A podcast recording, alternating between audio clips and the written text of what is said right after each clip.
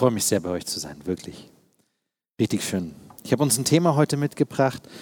Einheit für eine zerbrochene Welt. Und am Anfang so ein bisschen was Biografisches mit eingebaut für uns. Und ähm, ja, vielleicht mal ganz kurz zu mir.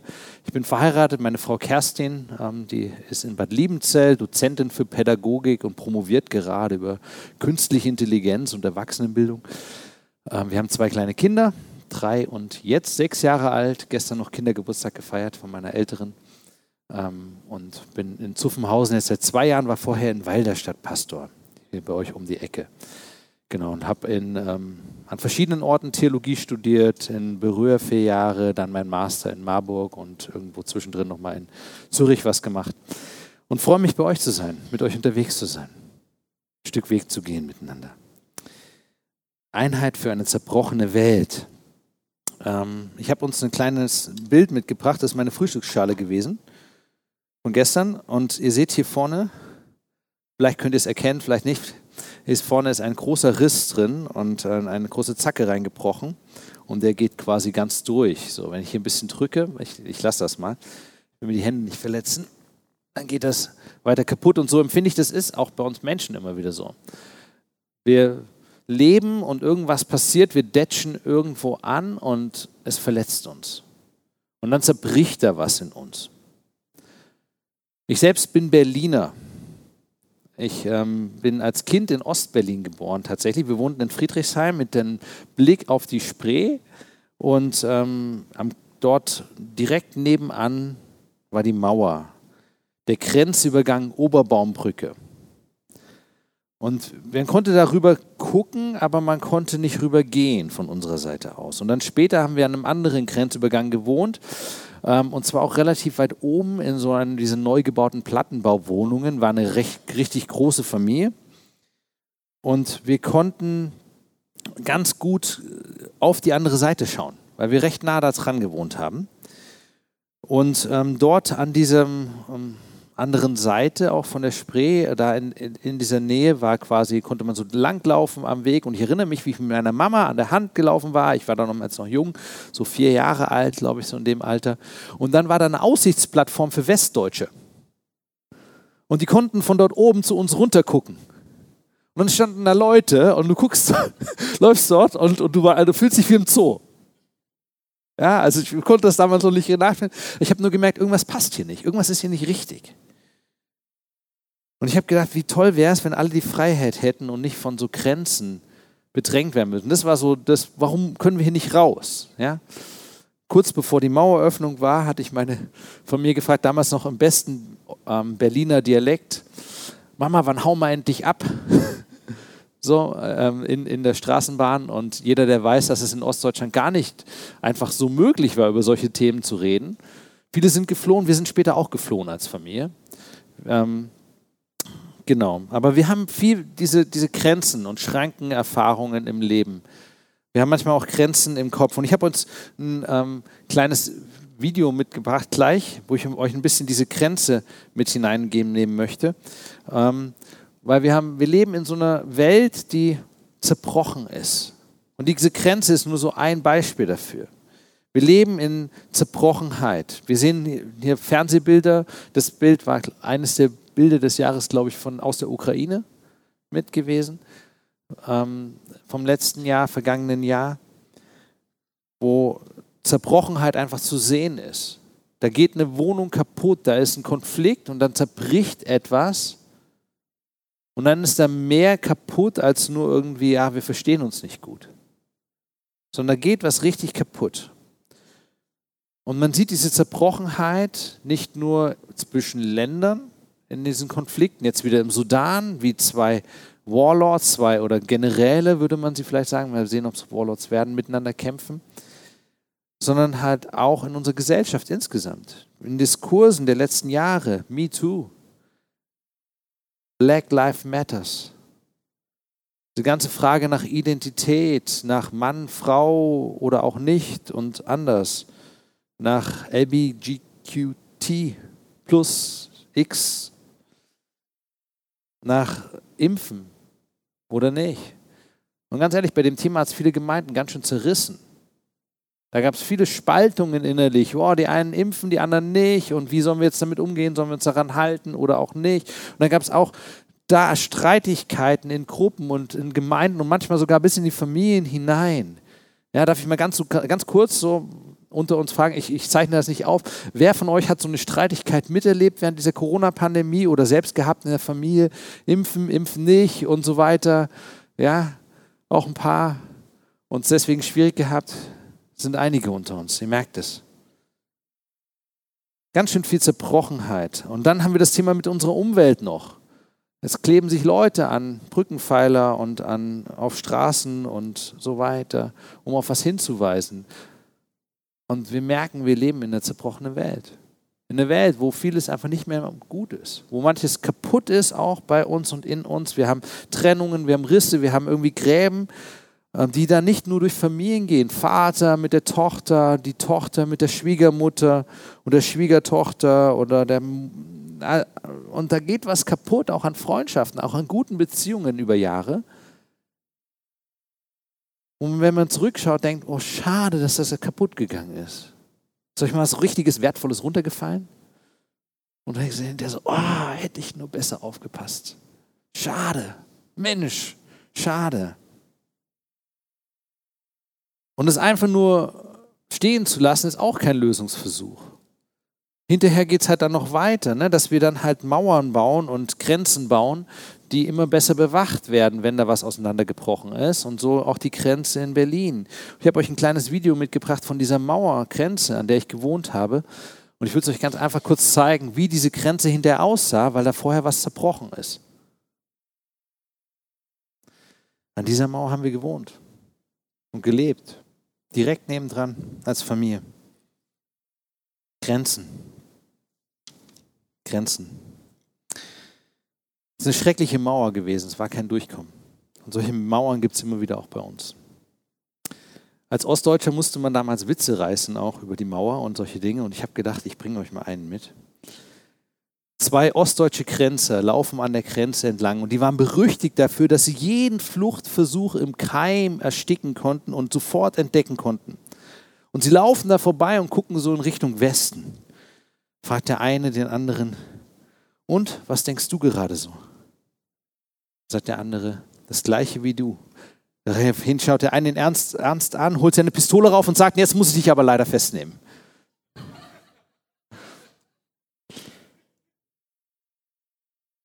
Wir wollen nur in die Freiheit, wenn wir gefangen sind. Wir wollen nur raus aus dieser Trennung und aus diesem Kaputten und aus diesen Themen.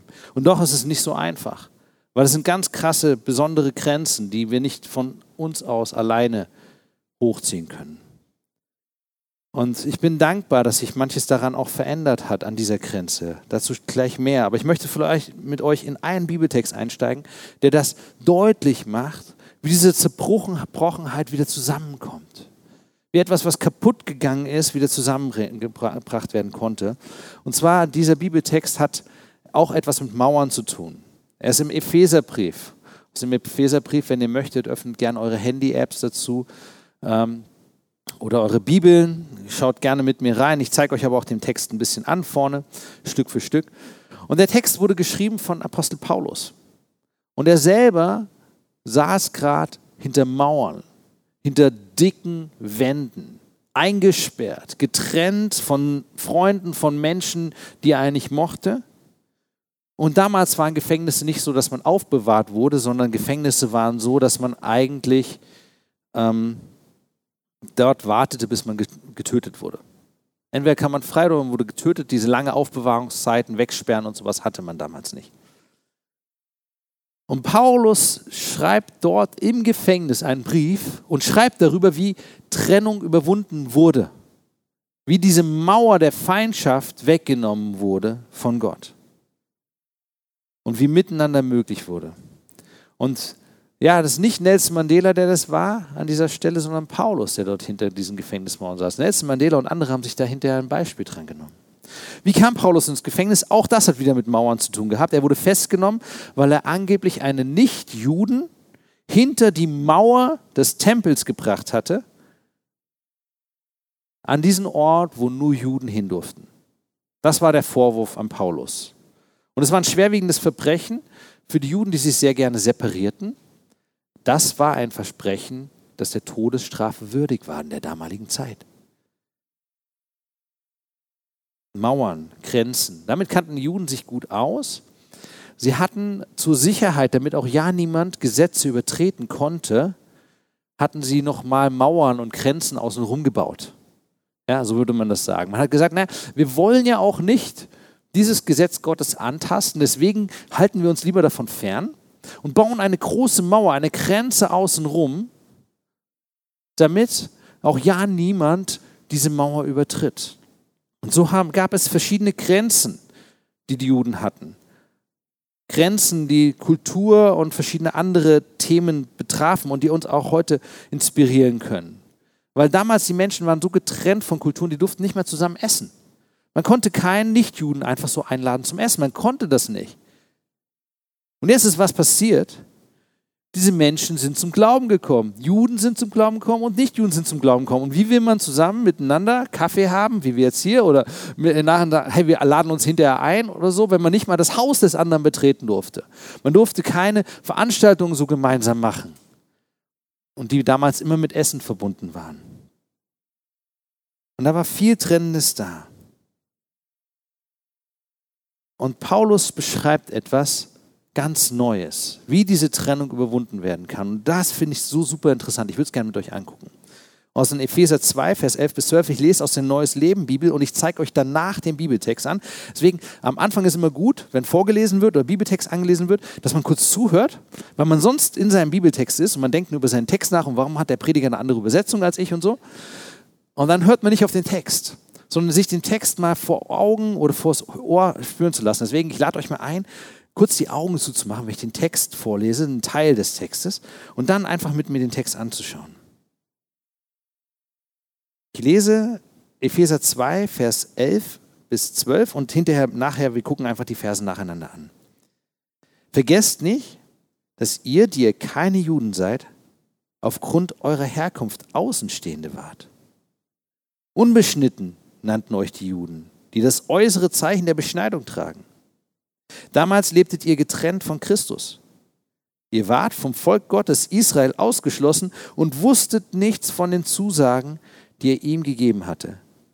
Euer Leben in dieser Welt war ohne Gott und ohne Hoffnung. Was für ein Text. Und jetzt, Gott sei Dank, ich bleibe nicht da stehen, ohne Gott und ohne Hoffnung. Ja? Ähm, euer Leben in dieser Welt war ohne Gott und ohne Hoffnung. Ganz am Anfang sagt er, vergesst nicht. Vergessen, ich bin super vergesslich manchmal. Ich habe mir so kleine Tracker eingebaut, so dass mir das erinnert, mein Handy jetzt, wenn meine Brieftasche irgendwo liegen lasse oder meine Uhr oder so. Ich vergesse Sachen gerne. Geht's, ich weiß nicht, ob es auch noch jemand hier so geht, dass er gerne mal seinen Schlüssel irgendwo vergisst oder so. Ähm, man vergisst, vergisst so schnell so viel. Vergesst nicht. Und Sie sollten darüber nachdenken, wie war es denn, ohne Gott zu leben? Wir vergessen das ganz schnell, vor allem wenn man schon länger mit Jesus unterwegs ist. Ich freue mich aber auch immer, wenn Menschen in Gottesdiensten und auch in Predigten da sind, die, die nicht das vergessen können, sondern weil sie es noch gar nicht erfahren haben, es noch nicht erlebt haben und trotzdem hier sind. Also wenn du dich aufgemacht hast und hier bist, weil du vielleicht auch Fragen hast gerade am Glauben, weil du gerade mitten in so einem Zweifel bist, dann bist du genau richtig. Genau richtig. Toll, dann bist du herzlich willkommen auch im Gottesdienst. Und ähm, toll, wenn du dir das, diese Aufzeichnung anhörst, mega, dass du sowas machst, dass du dich damit beschäftigst. Also wenn du jetzt nicht an Gott glaubst, was könntest du vielleicht mitnehmen von dem? Was ich heute hier sage, eine Sache möchte ich mitgeben. Und zwar, dass es wirklich ein innerer Prozess ist, der zum Frieden führt. Es ist ein innerer Prozess, der zum Frieden führt. Und Christen haben eine Riesenchance darin, zum Frieden zu kommen, weil für die etwas passiert ist. Und hier geht es um dieses Vergesst nicht. Und das Vergesst nicht heißt quasi, da ist etwas passiert. Wir vergessen das manchmal.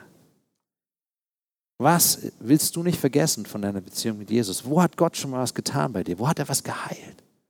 Und was wir dann schnell vergessen, wo hat er Wunder getan? Und man länger darüber nachdenkt, oh, das Wunder, da habe ich Versorgung erlebt, hier habe ich seine Führung erlebt, Begleitung, Unterstützung. Vergesst nicht. Und er erinnert sie an etwas Negatives im Vergessen. Er sagt, vergesst nicht, früher war es anders. Früher wart ihr die Outsider. Ja, vergesst nicht, Juden und Nichtjuden waren lange getrennt. Es gab kein Miteinander. Nicht nur das Zeichen der Beschneidung warst, sondern es war von Geburt an, warst du draußen oder dabei. Und euer Leben in dieser Welt war ohne Gott und ohne Hoffnung. Ich habe eine Doku gesehen über Gefängnisinsassen in den USA vor einiger Zeit. Gefängnisinsassen in den USA in einem Hochsicherheitsgefängnis. Und zwar gab es dort zwei Gruppen von Häftlingen. Die sind großen Gefängnissen, ihr könnt euch das vorstellen, die alle mit orangenen Kitteln laufen die ja da so rum und ähm, diese dicken Gitterstäbe und dann sind die da beteiligt und laufen da rum. Dann gab es zwei Gruppen von Häftlingen. Die einen, die haben die Tage gezählt. Die haben gezählt, wie lange noch, ja, wann kommt das nächste Bewährungstreffen, wann komme ich hier raus. Und haben sich vorbereitet, manche haben nebenbei studiert. Und die anderen, die mehrfach lebenslänglich hatten, die verurteilt waren zum Tod, die hatten nicht mehr die Tage gezählt. Da war nur noch ein Warten auf den Tod, ohne Hoffnung. Und wie grausam muss es sein, ein Leben zu führen ohne Hoffnung? Ein Leben ohne Hoffnung, ohne eine Perspektive. Und das ist das, was ja auch um uns herum passiert, ganz viel. Dass Menschen sagen, ah, ich habe gar keinen, ich brauche, habe ja gar keine größere Perspektive. Ich muss alles im Jetzt, heute erleben, weil danach ist eh alles aus. Leben mit Hoffnung macht einen riesen Unterschied. Dann kann man sich vorbereiten, dann kann man darauf arbeiten. Und wir dürfen Christen sein, die immer Menschen der Hoffnung sind, egal wie schlimm die Situation ist. Dürfen Christen immer sagen, ich bin ein Mensch der Hoffnung sogar über den Tod hinaus. Ich bin ein Mensch der Hoffnung. Du darfst ein Mensch der Hoffnung sein. Ich möchte diese Hoffnung wirklich vermitteln, dass Jesus sagt, keine Situation ist hoffnungslos, so hoffnungslos, dass Gott nicht etwas verändern kann. Und dass Gott es gut und besser machen kann, dass er dabei ist und stärkt. Deswegen die Frage, hast du Hoffnung? Hältst du an dieser Hoffnung fest? Es macht einen Unterschied, drinnen und draußen zu sein. Es macht einen Unterschied, dazuzugehören und nicht dazuzugehören, einen Job zu haben oder keinen Job zu haben. Es macht einen Unterschied, eingeladen zu werden oder alleine zu Hause zu sitzen. In der Klasse mit den anderen Schülern spielen zu können oder, oder Studenten dabei zu sein oder derjenige zu sein, der quasi immer alleine sein Zeug machen muss. Es macht einen Unterschied. Und es ist ein großes Unglück, draußen vor der Tür zu stehen. Und Paulus sagt, ihr wart einst draußen, ihr wart so richtig weit draußen, ohne Aussicht je mitspielen zu dürfen. Ohne Aussicht je mitspielen zu dürfen. Und dann hat sich was verändert. Ja, das Bild hier mitgebracht vom Brandenburger Tor auch nochmal. Ja, wo, wo einfach dran steht, Achtung, Sie verlassen jetzt West-Berlin. So kannte ich das noch. Wir sind da immer wieder in der Nähe gewesen, so mit, mit Mauer davor und mit Abstand. Da war sogar noch, glaube ich, eine Mauer sogar noch davor gebaut dann. Also man konnte gar nicht so weit sehen. Man sah nur oben die letzten Spitzen von, diesen, von dieser Figur. Deswegen ist es für mich immer was Besonderes, da heute zu sein. Ohne Hoffnung, weit draußen, mit Abstand. Doch Gott sei Dank, Paulus spricht weiter. Aber nun, aber nun gehört ihr zu Christus Jesus. Aber nun. Ihr wart fern von Gott, doch nun seid ihr mit ihm nahe durch das Blut seines seid ihr ihm nahe durch das Blut seines Sohnes. Denn Christus selbst brachte Frieden, steht hier, zwischen den Juden und den Menschen aus allen anderen Völkern, indem er uns zu einem einzigen Volk vereinte. Er hat die Mauer der Feindschaft, die uns früher trennte, niedergerissen. Die Mauer der Feindschaft niedergerissen. Ihr seid eins geworden. Es ist kein mystisches Einswerden auf so einer ganz mystischen Ebene irgendwo. Wir sind alle miteinander verbunden, aber doch ganz weit weg, sondern sichtbar soll es sein. Sichtbar soll es werden. Ihr seid ein Volk geworden. Und Volk hieß damals auch Freunde miteinander. Die dürfen gegenseitig heiraten und Beziehungen pflegen und miteinander essen und feiern. Als Christen glauben wir daran und wir feiern das Ganze bei der Taufe. Indem wir bei der Taufe zeigen wir, hey, ich bin Teil von Jesus geworden. Ich gehöre zu ihm. Taufe auch als Zeichen der Zugehörigkeit zur Gemeinde. Taufe als ein Unterschied auch, auch in, heute noch, weltweit zwischen die Person gehört zu Christus und die Person bekennt sich nicht zu Christus und deswegen können wir nicht sagen, dass sie Christ ist. Ob das nun immer so ist in allen Kirchen, weiß ich nicht. Aber ich möchte einfach Mut machen. Wenn du sagst, boah, ich spiele mit dem Gedanken der Taufe, dann mach diesen Schritt dazu zu gehören, weil es von Jesus ist die Tür aus offen. Die Tür ist offen. Und das Bild, das Paulus hier benutzt zwischen drin und draußen, so hart denkt er manchmal, so hart kommt auch manchmal das in der Bibel vor. Das ist Wirklichkeit. Die war draußen vor der Türe so richtig weit weg. Gebrochen, zertrennt, Mauer dazwischen. Denkt an diese Minen, die dazwischen waren. Ja, antifaschistischer Schutzwall. Solche Mauern gibt es heute noch in Nordkorea und vielen anderen Ländern. Die USA, da gab es einen Präsidenten bis vor kurzem, der versucht hat, auch so wieder so eine Mauer zu bauen und andere bezahlen zu lassen. Das hat nicht ganz geklappt. Paulus denkt so. Mir gefällt also die Geschichte ein vom reichen Lazarus und der Arme, der da draußen ist. Und ja, in der Bibel, Jesus erzählt diese Geschichte. Und der draußen ist, ohne, ohne Bürgerrechte, und Lazarus dann hinterher, hinterher zu Gott kommt und bittet darum, Gott, oh, nur so ein Brotkrumen oder sowas. Und sagt er, na, schick doch Lazarus, dass er mir die Finger, den, den, irgendwas Kühlendes gibt. Und sagt er, nein, du hattest deine Zeit. Du hattest deine Zeit, in, auf dieser Welt eine Entscheidung zu treffen. Ich habe mir mal einen Witz erlaubt in meiner Familie. Äh, nicht in meiner Familie, das war tatsächlich, wir waren auf Jugendfreizeit gewesen und die Mädels sind immer zu spät gekommen. Die Jungs waren schon alle da und die Mädels sind immer zu spät gekommen. Und dann haben wir einen Versammlungsraum gehabt, wir haben eine Uhrzeit gemacht, 10 Uhr und 10 nach 10 war noch niemand da. Und dann bin ich an die Tür gegangen, habe die Tür abgeschlossen. Und dann kam meine Frau als Erste. Mach die Tür auf! Wir wollen auch mitmachen. Echt, ihr Lieben, es gibt einen zu spät. Es gibt einen zu spät. Gott sei Dank, ich musste dann die Tür wieder aufmachen und so. Und hätte ich gewusst, wie meine Frau darauf reagiert, hätte ich es nicht gemacht.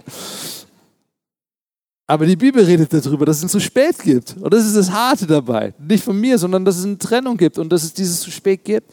Und deswegen diese Zeit weise zu nutzen. Und Hoffnung und Perspektive. Und das ist immer unsere Entscheidung, nicht von Gott her. Von Gott ist die Tür offen. Deswegen die Frage, wo stehst du da? Bist du drin? Bist du draußen? Gehörst du zu ihm oder nicht? Aber nun, was seid ihr jetzt? Ihr seid ihm nahe durch das Blut seines Sohnes, ist kostbarer als Gold. Wir sind Bürger des Himmels, so spricht es weiter im Epheser 2, Vers 19 dann hinterher.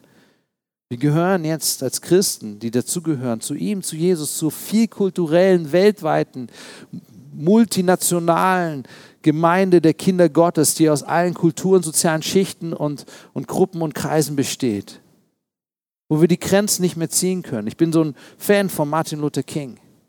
So ein Fan, weil er genau diese geistliche Erkenntnis umgesetzt hat und mit reingebracht hat und gesagt hat, hey, verschiedene Menschen können dann hinterher miteinander in Frieden sein. Nicht die einen dominieren die anderen, nicht die Schwarzen dominieren die Weißen, die Weißen die Schwarzen und alle anderen Hautfarben und Kulturen, sondern dieses Miteinander. Und dieser Jesus hat die Mauer der Feindschaft niedergerissen. Er holte die große Abrissbirne raus, den Hammer raus und bang, weg ist das Ding. Weg ist das Ding. Nicht der Jude hat sich selbst mit dem Heiden versöhnt, auch nicht der Heide mit dem Jude. Nach dem Motto, oh, wir halten einfach mal ein bisschen mehr Frieden. Wir versuchen es einfach mal, das Ding wieder zu kitteln. Wir versuchen es mal so ein bisschen. Nein, es braucht einen Eingriff von außen, von oben, von Gott. Es war nicht einfach so. Sie waren so unterschieden in ihrer Kultur und ihrer Art und Weise und durch die Art und Weise auch, wie Gott die Geschichte geordnet hatte, dass sie gar nicht zusammenbrannten. Deswegen war diese Wand, dieser Zaun zwischen ihnen. Und was dem Menschen nicht möglich war, das tut Gott. Er vereint sie zu einem Volk. Er hat die Mauer der Feindschaft, die uns früher trennte, niedergerissen. Und das möchte ich dir zusagen an der Stelle. Jede Trennung, die du erlebst und kennst, kann Jesus niederreißen. Von ihm her. Da können wir uns manchmal auf die, auf die Beine stellen und sagen, da können wir nichts machen. Ich habe das erlebt, eine Mutter hat gesagt, mein Kind hat sich von mir getrennt, losgesagt, kein Kontakt mehr, gar nichts mehr, ich kann da gar nichts mehr tun, ich habe gar keine E-Mail-Adresse. Und die leidet, leidet, leidet. Dann haben gesagt, komm, wir beten. Wir haben gebetet, hat sich ein Kontakt über eine andere Person ergeben. Die haben wieder sich getroffen, die Beziehung konnte wiederhergestellt werden. Gott tut Wunder. Gott tut Wunder. Gott tut Wunder. Was Menschen unmöglich war, hat Christus getan. Vielleicht noch einen Gedanken, der noch ein bisschen für alle, die noch tiefer graben wollen. Hier an dieser Stelle, dieses Gesetz, die Mauer, die Tora. Jesus hat sie nicht einfach nur abgeschafft, sondern er hat es gemacht, wie wenn wir eine To-Do-Liste auffüllen. Bei meinem To-Do-Programm ist es ganz cool, ich drücke drauf und dann ist da ein Haken dran. Und dann ist diese Aufgabe erledigt. So, dann ist sie nicht weg, sondern sie ist erfüllt. So, dann brauche ich mir keine Gedanken mehr um diese Sache machen, weil die Sache erledigt ist. Und so ist es auch mit dem Gesetz und diesen ganzen Vorschriften. Sie sind nicht weggenommen worden, einfach so. Sie sind auch nicht ungültig. Man kann auch was daraus lernen, was man in der Vergangenheit gemacht hat. Sondern sie sind einfach erfüllt worden. Durch Jesus erfüllt worden, übererfüllt worden, damit abgeschafft. Weil wir durch ihn leben, müssen wir es nicht mehr selber tun. Wir müssen nicht mehr selber gut sein. Und Gott sagt, wir müssen nicht gut sein. Du darfst sein, wie du bist, zerbrochen, kaputt, heilungsbedürftig, sündig. Jesus liebt sündige Menschen. Ja? Und ich sage euch eins, ich bin auch ein Sünder. Ich bin schlimmere Sünder, als ich mir vorstellen kann. Ich weiß gar nicht, wo ich alles Fehler mache und sündig bin und all diese Dinge. Ey, ganz ehrlich. Aber ich bin geliebter auch, als ich mir vorstellen kann. Durch Jesus. Und Jesus ist derjenige, der das Alte wegnimmt und Neues möglich macht. Der das Trennende wegnimmt. Und das können wir feiern. Das Trennende können wir ihm geben. Bei 32 Jahren ist es her. Wahrscheinlich sogar ein bisschen länger jetzt schon. Ähm, ist der Mauerfall gewesen. Ganz Berlin feierte eine Riesenparty. Ich wurde aufgeweckt als Kind. Mit meinem Schlafanzug saß ich mit meinen Geschwistern vom Fernseher und wir haben diese Bilder gesehen vom Mauerfall und alle haben sich gefreut. Die sind dann mit ihrem Trabis hupend durchgefahren. Du, du, du. Und man hatte richtig den Unterschied zwischen Ost- und Westdeutschen gesehen, von der Kleidung, von den Haaren, von dem ganzen Stil und so. Erinnert sich irgendjemand daran? Die allejenigen, die so ein bisschen ein paar Jahre mehr haben, alle Jüngeren brauchen sich nicht daran erinnern. Ja, wie, wie dieser Bibeltext sagt, man kann sich nur an das erinnern, wo man schon auch erlebt hat. Mauerfall. Keiner wäre davon überzeugt gewesen, dass das friedlich zustande kommt. Und das Wunder begann in den frühen 80er Jahren in den Kirchen in der DDR. Meine Eltern haben so ein bisschen zur Widerstandsbewegung gehört. Mein Vater hat Musik gespielt. Die Gotteshäuser wurden zum Ausgangspunkt für so eine friedliche Revolution. In der Nikolaikirche in Leipzig trafen sich Hunderte zum Gebet und von Montag zu Montag wurde das Kirchenschiff überfüllter. Und politische Gruppen hatten hier die Chance, auch eine Botschaft reinzubringen. Die Gemeinde hat dieses auch mit übernommen und dem Raum gegeben. Und bald blieb der Protest nicht mehr nur in der Kirche, in den Mauern der Gemeinde. Und nach dem Beten, nach dem Beten, gingen sie zu Tausenden auf die Straße, beteten, sangen und forderten mehr Bürgerrechte. Und die Feierabendrevolution hatte begonnen. Der frühere SED-Funktionär Horst Sindermann sagt dazu, mit allen haben wir gerechnet, nur nicht mit Kerzen und Gebeten. Und am Ende waren es Hunderttausende, die fast täglich nach den Gebetsveranstaltungen in den Kirchen auf die Straße gingen. Kirchen waren überfüllt und man musste dann Lautsprecheranlagen aufstellen und so. Und dass dabei dann keine Steine geflogen sind und keine Gewalt gekommen ist, das finde ich ist ein Wunder. Parolen wurden gerufen, keine Gewalt. Und wir sind das Volk und sie wurden nicht nur gerufen, sondern sie wurden auch gelebt. Deswegen ist es schwierig, diese politisch anders einzuvernehmen. Und dieser Schrei nach Freiheit fand schließlich am 9. November 89 im Mauerfall seinen Widerhall. Walter Momper, der erste Bürgermeister vom Vereinigten Berlin, sagte dann im Interview, an Wunder glaube ich nicht. Aber nach dem Mauerfall dachte ich, sowas fällt nicht einfach vom Himmel. So etwas wird von den Menschen gemacht, aber da wirkt auch noch eine höhere Macht. Der Mauerfall hat meinen Glauben verändert. Ich persönlich denke, dass der Mauerfall und die Wiedervereinigung ein Wunder Gottes war. Dass Gott dieses Wunder tut, weil Christen gesagt haben, wir wollen Gott darum bitten, das wieder zusammenzubringen. Wir wollen Gott darum bitten, zu heilen. Und aus menschlicher Sicht war es nicht möglich. Der das Ding wurde immer noch weiter ausgebaut. Aber was bei den Menschen möglich ist, ist bei Gott möglich, sagt die Bibel, sagt Jesus selbst, Lukas 18, 27. Jesus, dieser Friedensstifter, versöhnte die ganze Welt mit sich und er kann auch uns versöhnen. Er kann auch da, wo wir in der Familie Streit haben, die ganze Zeit immer wieder dieselben Punkte anpacken, kann er Heilung bringen. Glaubst du das? Kann Jesus da auch Heilung bringen? Wo wir verletzt sind, wo, wir, wo was kaputt gegangen ist bei uns? Ja, er kann's. Denn durch Jesus können wir jetzt alle. Er ist gekommen und er brachte die Botschaft des Friedens, euch, die ihr fern von ihm wart, und den Juden, die ihm nah waren. Denn durch das, was Christus für uns getan hat, können wir jetzt alle, wir können jetzt alle, ob wir Juden sind oder nicht, in einem Geist zum Vater kommen. Wir können zum Vater kommen. Wir können hingehen zum Vater, in diese Haustür hineintreten. Es gibt hier quasi zwei Personen, die uns die Haustür aufmachen. Jesus, der, der die Tür weit aufmacht und sein Heiliger Geist, der uns da hindurchführt, der uns hineinbringt, in einem Geist, so sagt der Bibeltext, zum Vater kommen. Das ist der Geist der Wahrheit, der Liebe, der Geist der Geduld, der Besonnenheit, der Kraft, der Freundlichkeit. Der Geist der Hoffnung bringt, der Parakaleo, der, der Helfer, Tröster, Ermahner. Dieser Geist Gottes will wirken an uns, dass wir Frieden bringen können. Wir haben über Einheit für eine zerbrochene Welt gesprochen. Und wir haben darüber gesprochen, dass wir in einer zerbrochenen Welt leben und dass große und kleine Dinge immer wieder zerbrechen. Ich habe euch hier diese kleine Vase oder das Klischeechen von mir, was mir gestern leider wirklich kaputt gegangen ist, mitgebracht. Ich hatte es schon im Mülleimer und dann habe ich gedacht, ach, ich predige doch heute hier. Und dann bauen wir Mauern manchmal, weil Dinge kaputt gegangen sind, weil wir es nicht mehr zusammenbringen, weil wir uns lieber fernhalten vom anderen, als nahe zu kommen. Und dann wird die Mauer immer größer und der Abstand wird immer dicker und man hat dann immer, immer mehr, was man gegen den anderen hat, weil man keinen Kontakt mehr miteinander haben kann. Und dann zerbricht etwas in uns. Und dieses Drama der Trennung hat Jesus am Kreuz überwunden. Das Drama der Trennung von allen Kulturen, allen Nationen hat Jesus am Kreuz überwunden. Er ist sogar, wenn es in der Bibel steht, dieser Vorhang im Tempel ist von oben nach unten in zwei gerissen worden. So ein dicker, fetter Vorhang. Die Trennung ist weg, die Mauer wurde zerrissen von Gott. Sie wurde zerrissen von Gott, sie ist schon weg. Nur leider erleben wir sie an manchen Stellen noch. Deswegen sind wir wie Paulus und wir sagen, ah, die Mauer ist ja eigentlich schon weg, deswegen können wir drum, hinten rumgehen. Das ist ja gar kein Problem. Ihr tut nur so, als ob die Mauer noch da war. Die Juden damals im Tempel. Deswegen saß Paulus hier im Gefängnis. Und der Text sagt, wir können miteinander Einheit leben. Wir können. Gott hat die Macht gegeben dazu. Und wir dürfen. Und Gott schenkt dieses Wunder immer wieder. Und ich glaube und ich bin zutiefst davon überzeugt, dass er das auch in Hemmingen schenken möchte. Dieses Wunder der Heilung, das Wunder dessen, dass Gott neue Sachen zusammenbringen möchte, die verloren gegangen sind, die kaputt gegangen sind. Er überrennt uns dabei nicht.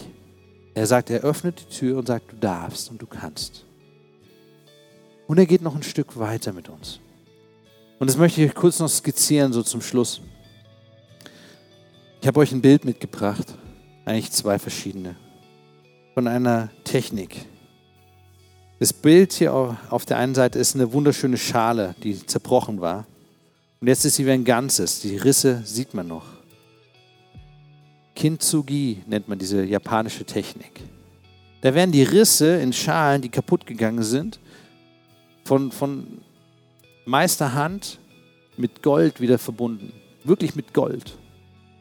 Man nimmt dann so Gold und klebt den zusammen und so und dann ist das da zwischendrin Gold. Man nimmt auch manchmal andere Edelmetalle und bringt diese Schüsse wieder zusammen, dass sie wunderschöne Gefäße sind und sie sind deswegen dann wertvoll. Nicht, weil sie vorher wertvoll waren, sondern weil der Meister diese Schüsse genommen hat und alles, was kaputt gegangen ist, die Teile gesucht hat und zusammengebracht hat und sagt, ich nehme mein Gold und mache das auf deine Risse rauf.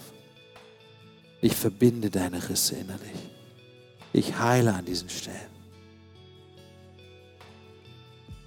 Und ich glaube, dass wir manchmal so sind wie so eine Schüssel. Wir zerbrochen hier an diesen Stellen. Und die große Frage ist eigentlich, wollen wir unsere Rissen, unsere Wunden ihm geben? Und wir sind viel mehr wert als so, eine, so ein einfaches Schüsselchen. Wir sind seine Kinder, seine Menschen. Wir sind innerlich zerrissen. Und daneben habe ich euch ein Bild angebracht von einem Menschen, der angemalt wurde nach dieser Technik. Und das soll so ein bisschen was symbolisieren. Wir sind alles gefallene Menschen, die so Risse in sich drin haben. Manche schmerzen noch, manche spürt man noch, manchmal merkt man es nicht mehr, nicht mehr ganz eben. Aber da, wo wir das haben und erleben, da möchte Gott Heilung schenken. Und ich bin zutiefst davon überzeugt, dass er das tun möchte, auch bei uns, bei uns hier, auch hier in der Gemeinde. Und für diese verschiedenen Dinge können wir beten. Hier in Psalm 147, Vers 3 steht, er heilt gebrochene Herzen und verbindet ihre Wunden. Gott liebt es zu heilen. Gott liebt es, Gebrochenes zu heilen. Das Einzige, was wir machen müssen, ist ihm die Zeile hinzuhalten und zu sagen, hier Jesus, guck mal, da geht was, was kaputt gegangen bei mir. Heil doch. In meiner Familie, in meiner Biografie. Heil doch bitte. Greif doch du ein. Und ich tue es immer wieder regelmäßig. Ich merke meine eigene Begrenztheit. Meine eigenen Themen kommen dann immer wieder hoch. So sich rechtfertigen müssen für irgendwelches Zeug und so, wo ich denke, nein, ich darf zu Fehlern stehen. Es kommt hoch. Ich weiß nicht, was das bei dir ist. Ich würde gerne mit uns beten. Und ich möchte dir eine mutmachende Sache sagen, noch bevor ich noch bete. Wir dürfen beten um diese Dinge. Wir müssen nicht alles gleichzeitig können. Manchmal dauert es ein paar Jahre, so wie in Berlin in der Mauer. Ich möchte dich einladen, diese Woche vielleicht eine Minute jeden Tag zu beten für Heilung. Da, dass Gott Zerbrochenes wiederherstellt. Hier in der Gemeinde, aber auch bei dir. Da, wo was zerbrochen ist mit Beziehungen zwischen Menschen Unterschied. Eine Minute. Mach das, wenn du dich schminkst, auf dem Klo sitzt, duschst, whatever. Ja, Frühstück machst, einen Kaffee machst und du musst warten, bis der Automat warm ist. Eine Minute. Kannst auch zweimal 30 Sekunden machen am Tag. Ist auch in Ordnung. Das noch mehr, aber eine Minute. Einfach nur darum zu beten, dass Gott Heilung schenkt. Ich würde gerne mit uns noch beten. Ich möchte euch einladen, mit aufzustehen. Und liebes Lobpreisteam, bitte kommt doch nach vorne. Kommt einfach. Und ich habe es auf dem Herzen einfach den Eindruck, darum zu beten, dass Gott hier Heilung schenkt. In uns und in dem auch, was zerbrochen ist. Und danach würden wir gern, wir machen noch ein bisschen weiter mit einer Lobpreiszeit. Gibt es die Möglichkeit, wenn jemand sagt, hey, hier habe ich ein bestimmtes Thema, dafür würde ich gerne in meiner Familie um Heilung beten lassen, dann komm doch einfach vor. Ähm, Andi, ähm, Moni und ich, wir werden hier so da sein, wir können gerne mit dir beten.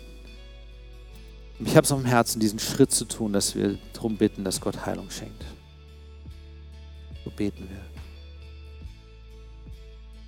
Herr, du liebst das Zerbrochene und Gebrochene. Den geknickten Rohr schmeißt du nicht weg. Und du hast es schon geschafft, die Welt mit sich dir zu versöhnen, die Mauer der Feindschaft niederzureißen. Du siehst, was uns wehtut und was schmerzt. Du siehst, was gebrochen ist, Herr. Du siehst auch das, was notwendig ist, hier in dieser Gemeinde, bei jedem Einzelnen, aber auch in der Gemeinde als Gesamtes. Du bist jemand, der vorsichtig heilt. Herr, wir wollen dir diese Teile geben und dich einladen, dass du Heilung schenkst. Dass du zusammenbringst, Herr, dass du tröstest. Dass du die Verletzungen nimmst, Herr, da wo es zerbrochen ist, neu zusammenbringst. Danke, dass du der Herr, unser Arzt bist. Amen.